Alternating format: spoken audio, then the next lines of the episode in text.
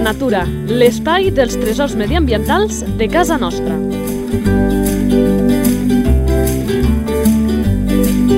Un espai conduït per Francesc Balanyà. I un espai en què de forma regular i continuada el que fem és descobrir la nostra fauna, com molt bé explica aquest inici del programa, abraçant tota mena d'animals, aquells que són més coneguts, però que sempre ens en sorprenen coses, i d'alguns que probablement no en coneguem ni el nom. Jo penso que és el cas d'avui i que, a més, aquesta espècie arriba per sorprendre'ns i de valent. No m'avanço gaire més, per això descobrirem eh, properament. Abans el que fem és saludar a qui posarà veu en aquestes explicacions eh, de la nostra espècie. Parlem de Guillem Mas, director de Paisatges Vius. Guillem, molt bones. Hola, bones.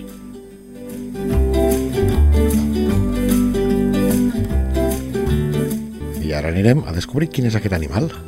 Nom comú. La formiguera petita. Nom científic.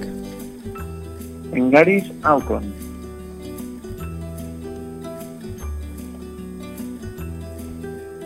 Esperança de vida. Ah, La formiguera petita és una papallona que triga un any a completar, a completar tot, el, tot el seu cicle vital. Per tant, la seva esperança de vida és d'un any. Tot i que la fase estrictament de papallona dura només un parell o tres de setmanes. Alimentació.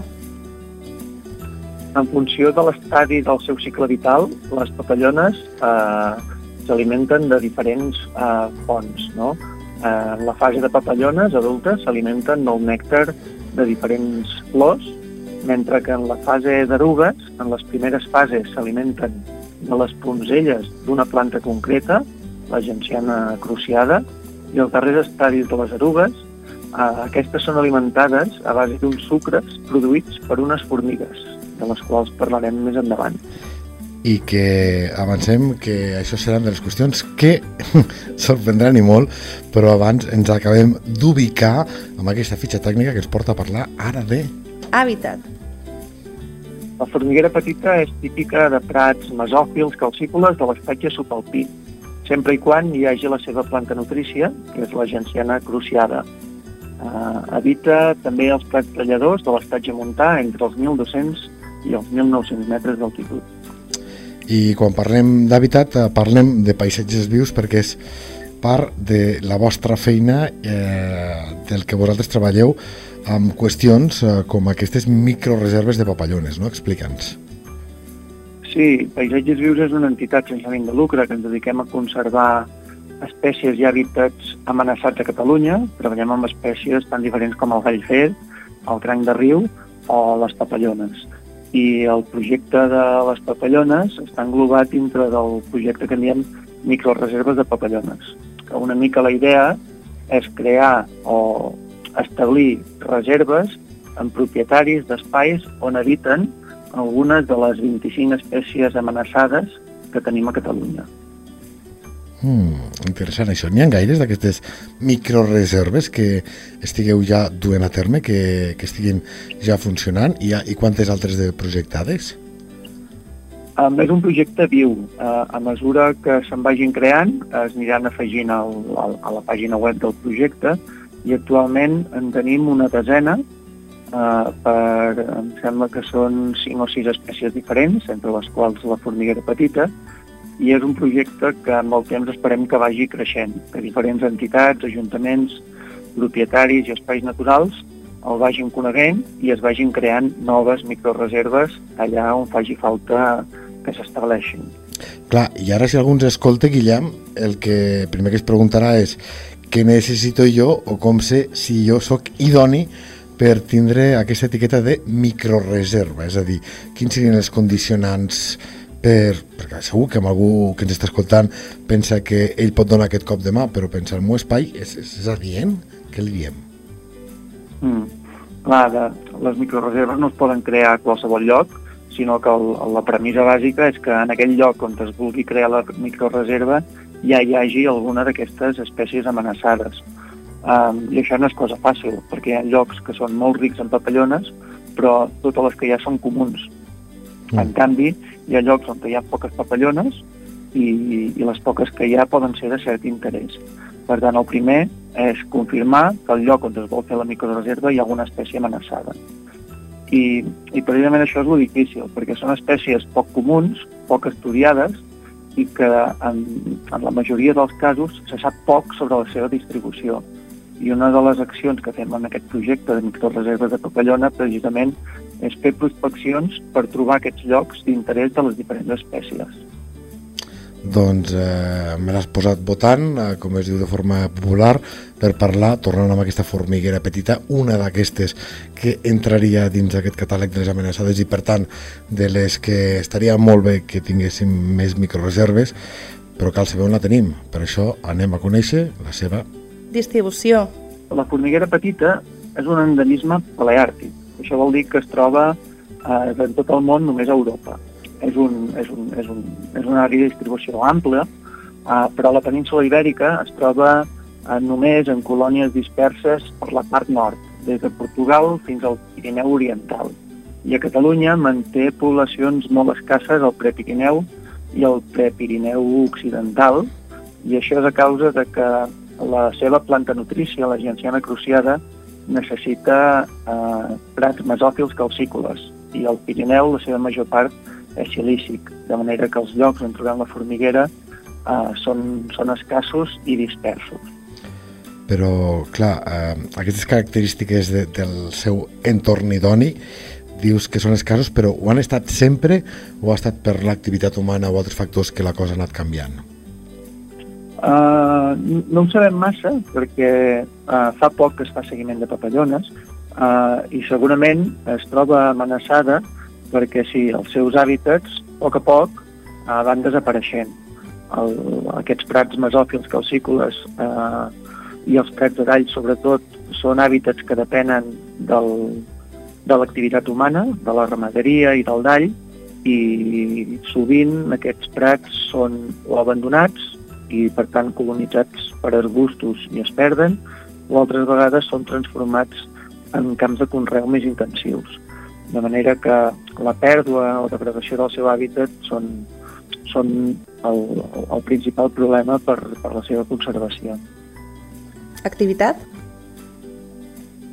L'activitat, eh, si considerem que l'activitat d'aquesta espècie és quan podem veure la papallona volant, perquè és l'única fase que podem veure fàcilment, aquesta època és molt curta. Va des de finals de juny fins a, fins a mitjans de juliol. I, per tant, si vas a un prat mesòfil del Pirineu, eh, on hi hagi aquesta planta en aquesta època, és possible que la vegis, però com totes les papallones diurnes, només la veurem de dia i sobretot quan fa sol, poc vent i no plou. Eh, en aquesta època, si no es donen aquestes condicions, la trobaríem descansant entre la vegetació del, del prat.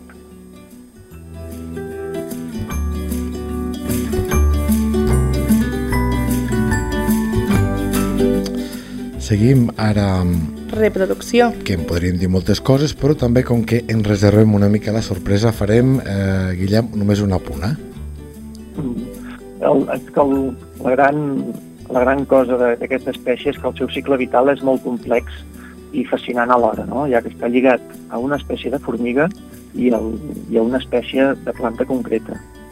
I això, insisteixo, després ho desgranarem i ara anem a conèixer una qüestió que si hem posat orella ens podem imaginar una mica quina és la, la resposta, però que quedi ben clar. Salut de l'espècie. La formiguera petita és una papallona que es considera vulnerable a l'extinció eh, i no només perquè ho diguem nosaltres, sinó que ho diu el catàleg de fauna salvatge amenaçada de Catalunya que es va aprovar el 2022. Hmm. Curiositats. Um, bueno, curiositats n'hi ha moltes, però una podria ser que tot i que hem dit que l'esperança de vida d'aquesta papallona és d'un any, si les condicions aquell any no són propícies per la seva reproducció, per sequera, per massa pluja o pel que sigui, l'eruga, en lloc de fer crisàlida i transformar-se en papallona, pot quedar-se al formiguer un altre any. Aquesta és una estratègia perquè aquesta espècie garanteixi la seva supervivència en anys dolents i, i així no s'extingeixin les poblacions massa fàcilment. Caram.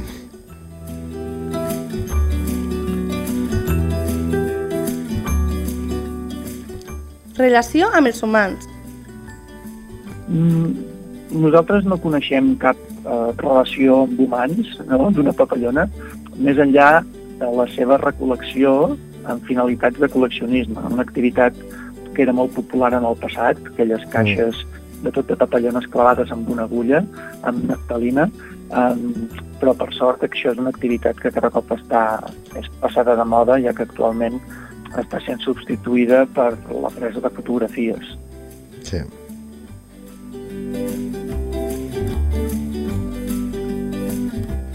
Comportament.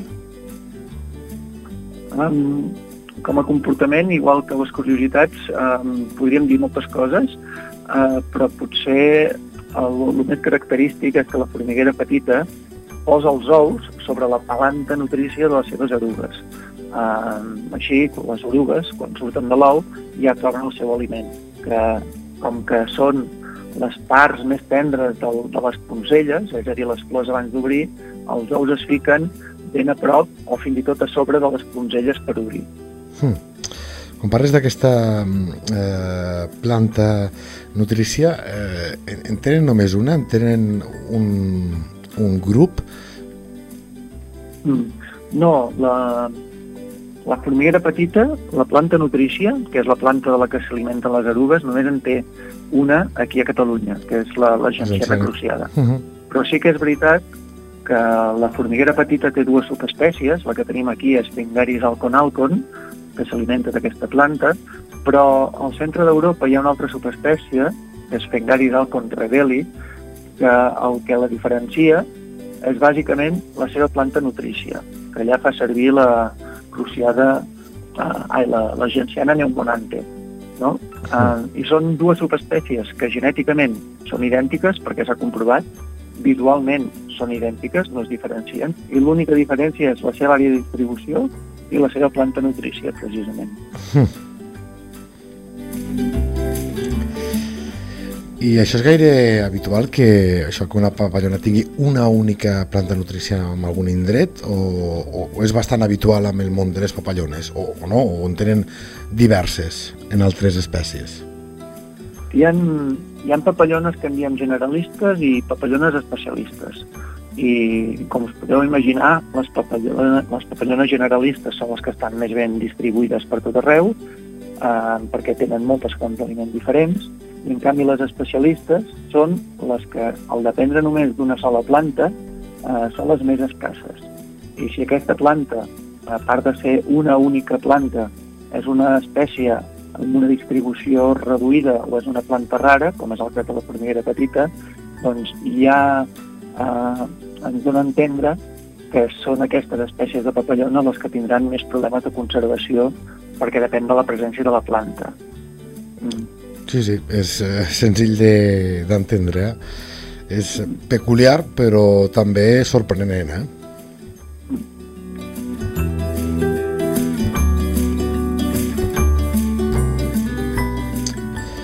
Clar, que l'hem anomenat moltes vegades, estem parlant d'aquesta papallona formiguera petita, però com és? Identificació a la natura. Sí. Uh, aquí és, és una mica complicat. Eh? El tema de les papallones, uh, és la, la identificació és un tema cabdal i, i no fàcil, no? Um, la papallona formiguera petita és una papallona blava, um, però a Catalunya hi ha una desena de papallones petites de color blau intens, no? Mhm. És un grup complicat d'identificar, sobretot en vol. És d'aquelles papallones que cal agafar-les i mirar uh, una sèrie de punts i taques que tenen a les ales, però dintre d'aquestes blavetes, la formiguera petita és relativament fàcil d'identificar, amb una mica d'experiència, òbviament, perquè és de les blavetes més grans i no té taronja al, al, al, al, al revers de les ales, només és gris i negre. A més, quan portes un temps mirant papallones, veus que també és el, el seu vol, la manera de volar és característica, i molt sovint no ens fa falta agafar-la per veure que és una formiguera petita. És un, un vol més pesat i lent que les blavetes més petites, i això ja ens ajuda a estar alerta i, ui, allà n'hi ha una. No? I després, si cal, doncs agafem el celebret i es mira. El, és una papallona, quan dic gran, vull dir que potser fa 5 centímetres amb les ales obertes, de la part de dins, quan, la, quan les ales són obertes, és d'un blau intens amb el marge negre, les femelles amb unes taquetes negres dintre del blau i el mascle sense aquestes taques, i quan trenca les ales és de color, un, un color beix grisós amb taques negres, només amb, amb punts negres a diferents, a diferents punts. Doncs el punt que arriba ara sempre ens interessa perquè parla una mica de el que li pot eh, el molesta o acaba perjudicant una espècie, però clar, quan parlem d'espècies doncs, que ja estan amb aquest risc eh, poblacional, doncs aquest punt, el que va ara, insisteixo, ens interessa una mica més. Problemàtiques. Sí, el, la problemàtica de la, de la formiguera petita són totes aquelles, aquelles problemàtiques que relacionen amb la pèrdua o la degradació dels seus, la degradació dels seus hàbitats, no? Um, que hem dit que són els prats mesòfils de muntanya i els prats de dall, no? Per tant, l'emmatament dels prats, no? l'ocupació d'aquests prats per arbustos i després per arbres que es transformen al bosc, doncs és un problema greu, no? causat per l'abandonament de les activitats ramaderes i agrícoles a la muntanya, i en l'altre extrem la intensificació, és a dir, la transformació d'aquests prats en, en, en conreus més productius. I alhora també eh, cal tenir en compte aquelles pràctiques agrícoles o ramaderes que impliquen un problema tant per la seva planta nutrícia com la formiga hoste. No? De manera que el que s'ha de eh, eh, això més que, més que veure amb problemes de conservació és quines mesures de conservació podem fer perquè hi hagi més formigueres, no?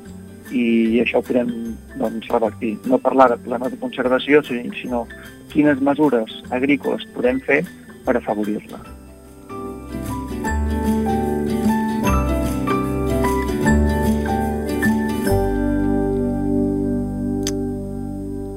Ara hi entrarem una mica amb aquestes mesures, amb aquesta situació, però abans, per acabar-nos d'ubicar, és molt important el que va a continuació.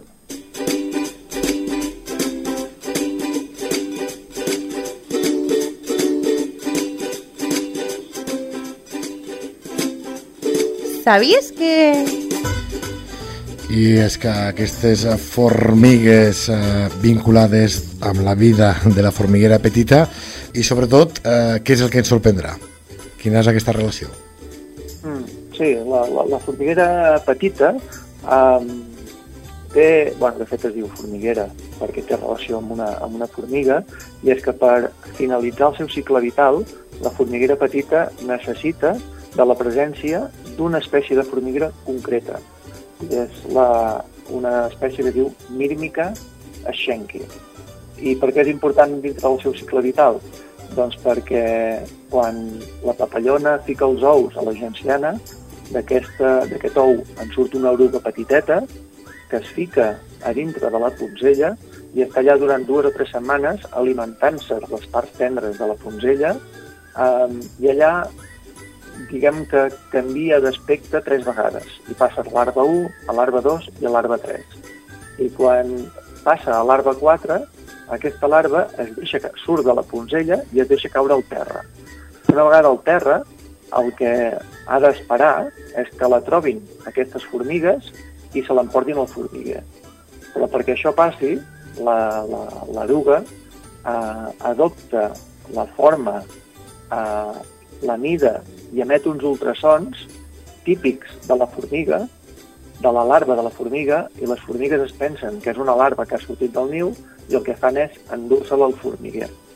I allà al formiguer eh, la posen a la cambra on tenen totes les larves i són alimentades amb, amb, els, amb els sucres que, que produeixen les formigues com si fossin les seves larves. I aquesta, aquesta, aquesta adopció dura mm, la resta de l'estiu, tot el, tota la tardor i tot l'hivern, es passa 8-10 mesos entre el formiguer sent alimentada, fa quatre mudes més, fins a, no, tres mudes més, fins a la larva 6, i quan arriba la primavera, cap al mes de, de juny, no, principis de juny, eh, es forma la crisàlida a dins del niu, no, que és la pupa, eh, l'oruga mm. s'embolcalla en, en uns teixits i allà es fa la metamorfosi, en surt la papallona. I la papallona formiguera petita surt de la crisàlide dins del niu i després ja no pot enganyar més les formigues i les formigues comencen a perseguir-la i, i ha de trobar la sortida per no ser devorada per les formigues que l'han alimentat tot l'hivern. Una vegada surt, eh, busca una, un, una herba alta, s'hi va enfilant fins que arriba una mica amunt, que li toqui el vent, estén les ales, no? i és quan veiem les, papallones, les papallones que comencen a volar a mitjans, a mitjans de juny absolutament increïble la història d'aquesta, no simbiosi, no seria segurament la, la paraula més adient en aquest cas, però sí com se n'aprofita una mica estratègia cucut, però portada a l'extrem, però és que clar, recordem que abans ens deia el Guillem que això, deies ara mateix, eh, no se'n pot aprofitar més perquè la descobreixin. Bueno, abans ens deies al primer apartat de curiositats que si les condicions meteorològiques allà fora no són bones, fan com fan molts fills avui en dia, que decideixen encara no emancipar-se, no? Sí, sí, sí. Poden, poden allargar un altre any i, i això ho hem vist, que en anys de sequera no hi ha formigueres i penses, home, si només té un any de vida i aquest any no n'hi ha hagut, l'any que ve no n'hi haurà. I això és perquè si les condicions no són bones, bones poden decidir no fer crisàlida i esperar un altre any. Clar. Home, això és, és, un, és, un, és una coevolució molt interessant de la formiguera amb, amb, amb aquestes formigues.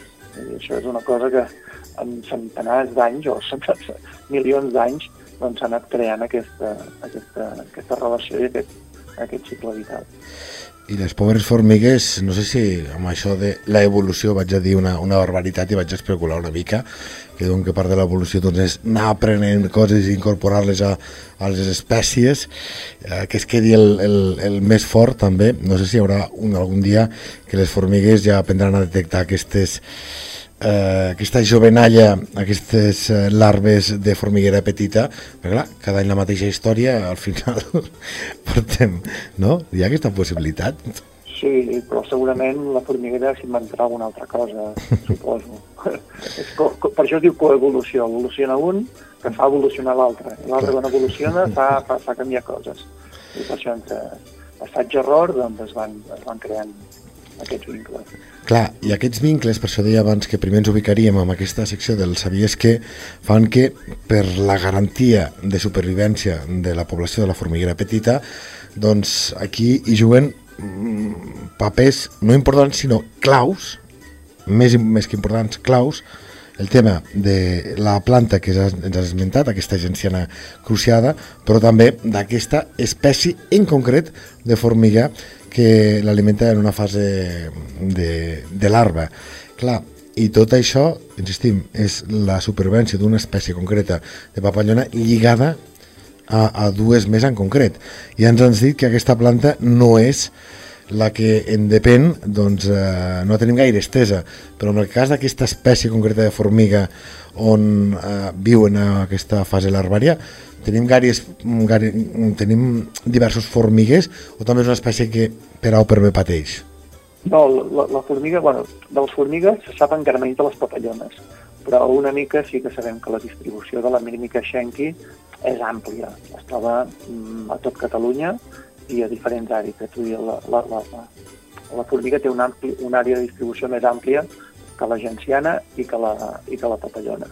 Um, però sí que el que fem quan, uh, quan intentem conservar aquesta espècie, um, a vegades veiem prats a prop de poblacions de formiguera que hi veiem la planta però no hi ha la papallona. I aquí el que hem fet ha estat um, fer censos específics per veure si en un lloc concret hi ha formigues o no hi ha formigues. I en el cas de que, per exemple, hi hagi uh, la planta però no hi hagi la formiga, el que fem és, a prop de la, de la, de la planta, a uns 4 metres al voltant, que és l'àrea de campeig d'un formiguer, només 4 metres, i fiquem pedres planes perquè quan les formigues eh, alades, eh, que són les que van a crear noves colònies a la tardor, eh, volen, vegin que allà hi ha una roca i vagin a crear un niu. Val? Per tant, és important saber on hi ha les formigues per saber ai, si hi ha formigues o no, per saber si hem de col·locar roques o no. O pot passar al revés. Moltes vegades, fent mostrejos, veiem que en un prat no hi ha la, la genciana, però hi ha la formiga. Doncs en aquest cas el que fem és eh, portar-hi les plantes. Estem provant diferents sistemes, a través d'esqueixos, a través de llavor, a través de transplantament de plantes, i a prop dels formiguers hi plantem eh, les gencianes. De manera que quan la papallona busqui la, les gencianes, trobi que també hi ha la formiga. Mm. Perquè un dels problemes és que la supervivència d'aquestes erugues que cauen al terra i han de ser trobades per les formigues, la mortalitat és del 85%. Només unes poques erugues acaben sent adoptades. I a vegades hi ha altres espècies de formigues que les adopten, no només les Schenki, les Mirmica Schenki, però en aquest cas moren totes, perquè només sobreviuen les adoptades per la Mirmica Schenki. Per tant, d'aquest 15% adoptat, eh, n'hi ha moltes que es moren perquè no és la formiga correcta. Mm. la, la part de la formiga és important, molt important. Home, amb el que has explicat és, eh, és cap dalt, si només sobreviu amb una espècie concreta, no? Clar, m'imagino, pel que has explicat, entenc per aquestes paraules, si no ja em corregiràs, que aquí aniria també una mica el paper, no només, eh, però si una mica el paper d'aquestes microreserves de papallones, que millor detecteu una zona en què tenim aquesta formiga, que és una zona que, que per A per B com a hàbitat funcionaria i al millor part de la tasca doncs és parlar amb el propietari, veure si hi ha pocs riscos i poder portar-hi la, la planta. Aquesta seria, per exemple, una de les estratègies amb microreserves de papallones per part mm, d'aquesta espècie concreta, concreta de la formiguera petita? Uh, sí, bueno, en, en la formiguera, bueno, en totes les microreserves uh, tenim dues estratègies una és la creació de microreserves on ja hi ha les poblacions existents per garantir la seva conservació mm. i ser els llocs de dispersió de l'espècie, però després també és important, tan a prop com es pugui, a crear noves microreserves on l'espècie encara no hi és present, però l'hàbitat, si es gestiona de manera correcta, puguin ser colonitzades. I així intentar connectar les diferents poblacions que tenim ja identificades.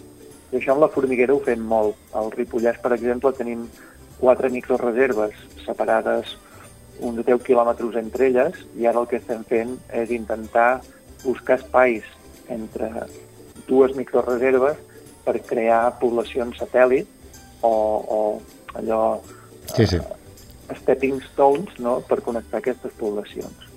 I amb aquests espais el que fem és garantir que hi hagi, a part de l'hàbitat adequat, doncs la, la planta i, i la formiga. I això sí, ho fem amb, sobretot amb propietaris privats, però també amb, amb ajuntaments, perquè al Pirineu no hem d'oblidar que hi ha molta superfície que són comunals d'ajuntaments sí, sí. i que estem col·laborant amb, amb, amb diversos ajuntaments. Clar, és que la paraula segurament... No sé si, si us heu trobat, eh? t'ho pregunto, Guillem, ja reserva i vinculat a l'animal a moltes persones per A per B li acaba generant vèrtic perquè pensa, ai, no podré fer res, ai, què em faran, ai, quin problema hi haurà, i segurament no sé si us toca moltes vegades doncs, fer aquesta fase de, de pedagogia, d'explicar de forma planera i senzilla, com has fet ara, de en què consistiria, no? Si en aquest cas mateix, per seguir amb el de la pap amb el de la formiguera petita, entenc que expliqueu aquest cas i suposo que la gent se li trau el vèrtic i pensa, ostres, que xulo, aquesta papallona, no em costa res poder col·laborar i si deuen a venir, però no sé si al principi hi ha reticències. Bé, de fet, el, si es fa una microreserva per conservar una població existent, és que les coses que s'estan fent allà ja estan bé. Clar. Uh, la microreserva moltes vegades és només una figura preventiva, perquè no s'abandoni l'activitat que s'està duent a terme o perquè no es canvi la gestió que s'està fent. Després, si a més a més ho podem millorar, eh, com que al propietari no li costa res aquest acord preventiu, a poc a poc li anem dient, home, mira, si a part de fer el que fas pots eh, segar l'herba una mica més tard del que fas normalment, farem que més erugues caiguin al terra abans de que seguis. No? Perquè aquest és un altre microproblema de la formiguera petita, mm. que moltes gencianes estan al mig de prats que s'asseguen o que es pasturen, i si aquesta activitat es du a terme abans de que les erugues hagin sortit de la punzella i hagin caigut al terra per ser adoptades, doncs aquestes erugues es moren. De manera que a vegades els demanem que una part del prat no el seguin o el seguin més tard, eh, o que tot el prat no el seguin. El que fem quan fem seguiments és identificar els llocs on trobem els ous i a vegades els diem, mira, aquest prat deixa aquest tros perquè és on hi ha més ous de la, de la formiguera petita. No? I a vegades diuen, ok, no hi ha cap problema, i a vegades els hem de compensar, perquè si és una superfície molt gran, en lloc de treure 15 bales d'herba, potser en treuen 10. Doncs els hem de compensar amb aquestes 5 bales que deixen de treure. I, I que... després, sí, i després és amb aquestes altres, aquests altres llocs on ara no hi ha la formiguera, però volem que hi sigui, que aquí sí que, eh, com que és una gestió més activa, eh, és més complicat, entre cometes, que el, els propietaris ho acceptin. Però com que tenim molt lloc on triar, doncs ja anem a buscar els propietaris que estiguin d'acord amb, amb que nosaltres fem una gestió d'aquell espai per afavorir la formiguera, ficar pedres al mig del prat, que a ningú li agrada, Mm. o segar més tard, que a ningú li agrada que l'herba sigui molt seca quan la dallen, etc. Però mira, amb el tema de l'arpella cendrosa també van haver moltes reticències al principi pel tema de, de la cria amb els Mhm. pagesos cerealistes i amb el pas del temps doncs, s'ha acceptat, s'ha vist i si la compensació que rep l'agricultor és, és, és l'adequada doncs eh, crec que amb el pas del temps això s'anirà normalitzant més. Veurem i el, i el temps també dirà. Anem amb. Sí. Digues, digues. De, sí, no, que de fet és que si no hi hagués aquesta activitat eh, encara hi haurien menys formigueres. Perquè si ara, per exemple, Clar. a paisatges vius hi hagués un prat on hi ha formiguera, el fet de segar-lo, de treure l'herba, de pasturar-lo a la tardor, de treure els arbustos quan eh, els envaeixen, és molta feina, no? Per, per fer-la per, una, per una formiga. Sí. Vull dir, la mateixa activitat agrària i ramadera, si es fa bé, ja és l'eina que, que garanteix la seva conservació. Simplement és, eh, si volem maximitzar mm, la població de formiguera petita, doncs dir-los això, que seguin més tard, que aquí no seguin, eh, que la pastura només es faci la tardor, eh, que faci un... Fins i tot una altra mesura que va molt bé és que els prats, quan pugen els ramats eh, els prats alpins a la primavera, Mhm. sempre es paren amb aquests prats que estan una mica per sota. Doncs això li va molt bé a la, a la formiguera perquè el bestiar se sol menjar les gramínies i, i es veu que la genciana no és gaire palatable, no els hi agrada, Mm. i la deixen. I el que fan és Mm. netejar al voltant de la genciana, de manera que L'eliminen Ah. competència. quan, quan, sí, quan, quan creix es veu molt més perquè té menys competència. Doncs aquesta és una mesura que també funciona bastant bé. Una, una pastura primerenca i, i un, un gall més tard. I la pregunta és, perquè clar, quan parlem d'animals que estan doncs, en, risc eh, amb la seva salut de, de l'espècie, eh, com actua l'administració en aquest àmbit? És a dir, amb, amb grans animals sa sabem que implica que un animal estigui protegit, que un animal es trobi això amb dificultats, però en el cas de, de, de les papallones, per exemple, tot el que heu detectat vosaltres, aquestes recomanacions que ara insisteixo en recomanacions, l'administració les compra, les fa, eh, eh, en fa menys de les que us agradarien, no fa absolutament res, és dir, com, com reaccionen en aquest sentit? Mm.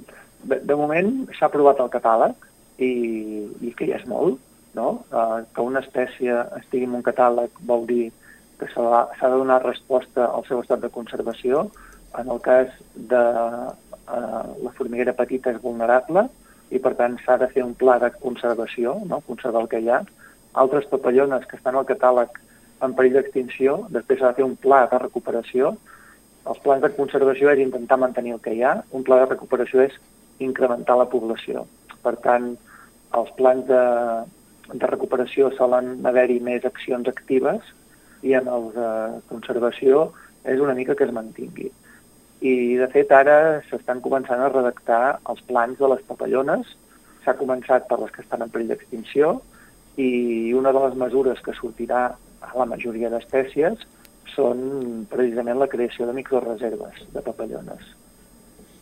Doncs això és una fantàstica notícia que ens agrada d'escoltar de, perquè segur, segur que, no sé si abans parlaves de l'elevada mortalitat del 85%, doncs jo crec que aquí aquest percentatge de desconeixement deu ser inclús major d'aquesta realitat doncs, d'aquesta espècie eh, tan particular. Crec que el bo d'aquests espais que ens permeten ubicar-nos, eh, crec que de forma molt comprensible ens has permès entendre doncs, el per què de les actuacions i per tant crec que amb aquesta pedagogia això arribarà a bon port. El temps dirà.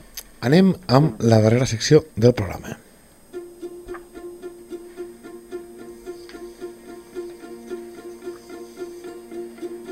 Natura a punta de llengua. Clar, eh, d'entrada dir que mm, poques justificacions ens calen ara de si el nom de formiguera petita és, és encertat per a, per a aquesta espècie. Però sí que això dels noms de les papallones és de les coses que, que ens costa. eh? No, no en coneixem gaires de noms de papallones la, la població. Guillem, explica'ns. Sí, bé, és que fins fa poc les papallones diurnes no tenien nom. Uh, totes les papallones que tenien nom eren les més comuns, les més grans, les més vistoses, les que la gent coneix, no? però uh, la gran majoria que la gent no coneixia simplement tenien nom científic. Però des de fa uns 7 o 8 anys uh, es van ficar noms uh, d'acord amb Termcat, que és la, una, Mm, sí, sí. una part de l'administració que es dedica a, a, a fer normes per ficar nom de les coses, doncs el Termcat, juntament amb el Museu de Ciències Naturals de Granollers, que és qui es dedica al seguiment de les papallones, doncs van ficar nom a totes les papallones diurnes de Catalunya, que són 214, em sembla. Val? Uh, per tant, uh, la formiguera abans no es deia formiguera, es deia Fengaris Alcon i ja està. El que passa que és curiós perquè la formiguera petita, ja han dit que era de color blau, i una, un dels criteris que es feia servir per donar nom a les papallones era el color de les papallones. I totes les papallones petites de color blau es deien blavetes, seguit de la seva planta nutrícia, no? Blaveta del serpoll, de la garlanda, de l'eure, de la vulnerària. Però la formiguera, en lloc de dir-se blaveta de la genciana cruciada, eh, per la complexitat i la, aquest fascinant cicle vital que tenen tan lligat a la papallona, no es diu blaveta, sinó que diu formiguera, no? de manera molt encertada. Ho El que trobo... passa que, clar, Sí, sí. es diu petita, no? Formiguera petita. Per què es diu petita? Doncs perquè té un germà gran, o una germana gran, que és la formiguera gran, la Fengaris arion, que també té un cicle vital eh, tan complicat com la formiguera petita, amb una petita diferència. Si vols te l'explico ràpid perquè Sí, i tant, i tant. curiosíssim. La formiguera petita, um, un formiguer pot acollir uh, moltes larves, moltes erugues de formiguera petita. Fins a 40 se n'han comptat. Per què? Doncs perquè les formigues alimenten a les erugues. En canvi, la formiguera gran, amb un formiguer només n'hi pot haver una d'erugues. Per què? Doncs perquè les larves de la formiguera gran no són alimentades de sucre, sinó que s'alimenten directament de les larves de les formigues. Mm. És l'única papallona que és carnívora. S'alimenta de les larves de les formigues que l'acullen en adopció durant l'hivern. I no la descobreixen i la fan fora amb aquesta? Perquè mira, l'altra és allò de que passo inadvertit, semblo dels vostres, però aquesta no se la veu com una invasora? No, perquè emet els ultrasons i té la forma eh, de, la, de les seves larves i per tant, bueno, però si les mires bé, si mireu a Google, Mhm. veureu que no té res a veure uh, visualment, però les formigues viuen enganyades. Coses de, de l'evolució. Coses de l'evolució. Per cert, sí que en aquest mateix espai parlem amb el Museu dels Papallones, amb, amb el seu responsable, i, i amb el tema dels noms, jo recordo que ell era molt reticent i deia quelcom així com sempre se'ls ha dit, allò que, que es diu, pel seu nom científic, i, i jo a hores d'ara, amb aquest espai, si mireu un podcast endarrere, veureu que hem parlat de la Plúcia Gama i de la Vanessa Cardull. Jo encara els dic així perquè el seu nom, com un català, no, tampoc ens el, el va dir, no? Perquè precisament ell deia això, dius que sempre se'ls hem anomenat pel nom científic. Sí. Saps què passa, però? Que ara, amb, amb la genètica, um, estan canviant un pilot de nom científic. Sí, el- ho hem viscut en aquest espai. Sí, sí, perquè el que abans era un gènere amb diferents espècies, ara resulta que són diferents gèneres. I no només canvia el gènere, sinó el gènere i l'epítet específic. Clar. Per tant, amb els noms catalans això no passarà. Vull dir, sempre serà la migradora dels cards i si li diuen que en lloc de Vanessa Cardull és, jo què sé, Papallona Cardull, doncs a nosaltres ens importa poc. Jo me'ls he començat a aprendre en, en català i realment funciona molt bé i No, I és la manera per arribar al gran públic, que és una mica també la vocació d'aquest espai i la vocació que segur també teniu a paisatges vius i la gent que ens estiguem la, la natura. Segurament és molt més senzill de cada ciutadania perquè és això, també el nom ens, ens indica una mica de la seva vida, de la seva identificació o del seu comportament i encara ho facilita tot una mica una mica més. Eh? El fet d'arribar tard, m'imagino que haurà passat, com deies abans, abans, és que els noms en català doncs ja són una mica més raonats i per tant són més senzills de, dels que, de, de que els anem assimilant, eh? perquè també hem vist en aquest mateix espai doncs, eh, que molts noms eh, no, eren, eren erronis el seu nom comú en, en, en català, eh? passava en, en, moltíssims, en moltíssims casos. Eh? Per exemple, sense anar més lluny, l'aligot eh, vespe en castellà, el con eh, eh, no, no recordo ara la traducció al castellà, però el castellà, per exemple, els, els hi passava, no? De casos així en tenim moltíssims. Doncs, Guillem, eh, fer-nos gaudir tant parlant d'una papallona tan desconeguda per tothom fa que quasi t'exigim, no et demanem, sinó que quasi t'exigim que un altre dia ens expliquis una altra espècie que tinguem al país, perquè de veritat, i ho dic amb el cor, avui hem gaudit una barbaritat amb aquesta formiguera petita que ens ha explicat el director de Paisatges Vius. Guillem, de veritat, moltes gràcies. perfecte, encantat d'explicar-ho.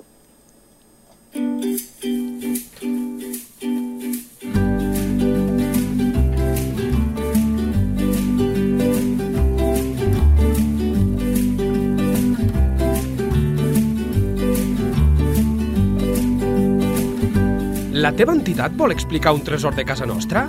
Un animal, una planta o un indret? Si és així, envia un correu a lleida24 arroba lleida24.cat.